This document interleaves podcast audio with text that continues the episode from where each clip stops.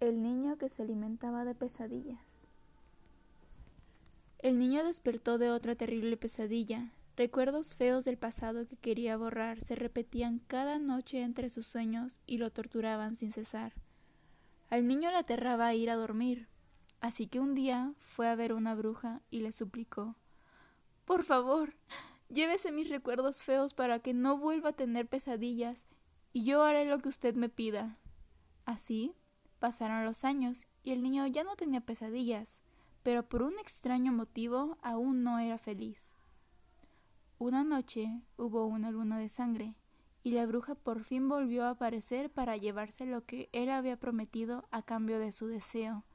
Entonces, él le gritó con gran rencor Todos mis recuerdos feos han desaparecido. Pero ¿por qué no puedo ser feliz? La bruja entonces se llevó su alma, como habían acordado, y le dijo Recuerdos dañinos y dolorosos, recuerdos de profundos pesares, recuerdos de lastimar a otros y de ser lastimados, recuerdos de ser abandonados. Solo quienes tienen esos recuerdos enraizados en el corazón se vuelven más fuertes, fervorosos y emocionalmente flexibles. Y solo con ellos puedes llegar a alcanzar la felicidad. Así que recuerda todo y supéralo. El niño zombie. En una pequeña aldea nació un bebé. Era de piel pálida y ojos grandes. A medida que crecía, su madre se dio cuenta de que este niño no tenía sentimientos.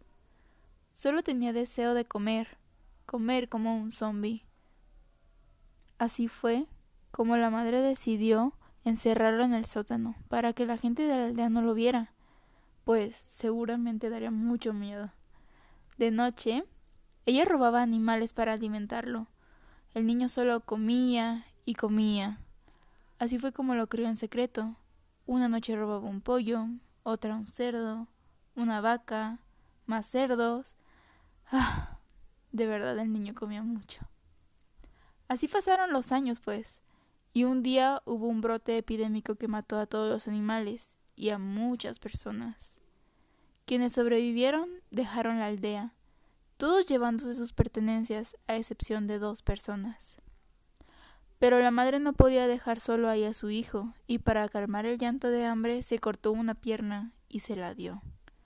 Después un brazo, le dio todos sus miembros y extremidades. Cuando no quedó más que su torso, se acostó al lado del niño una última vez para darle todo lo que quedaba de ella.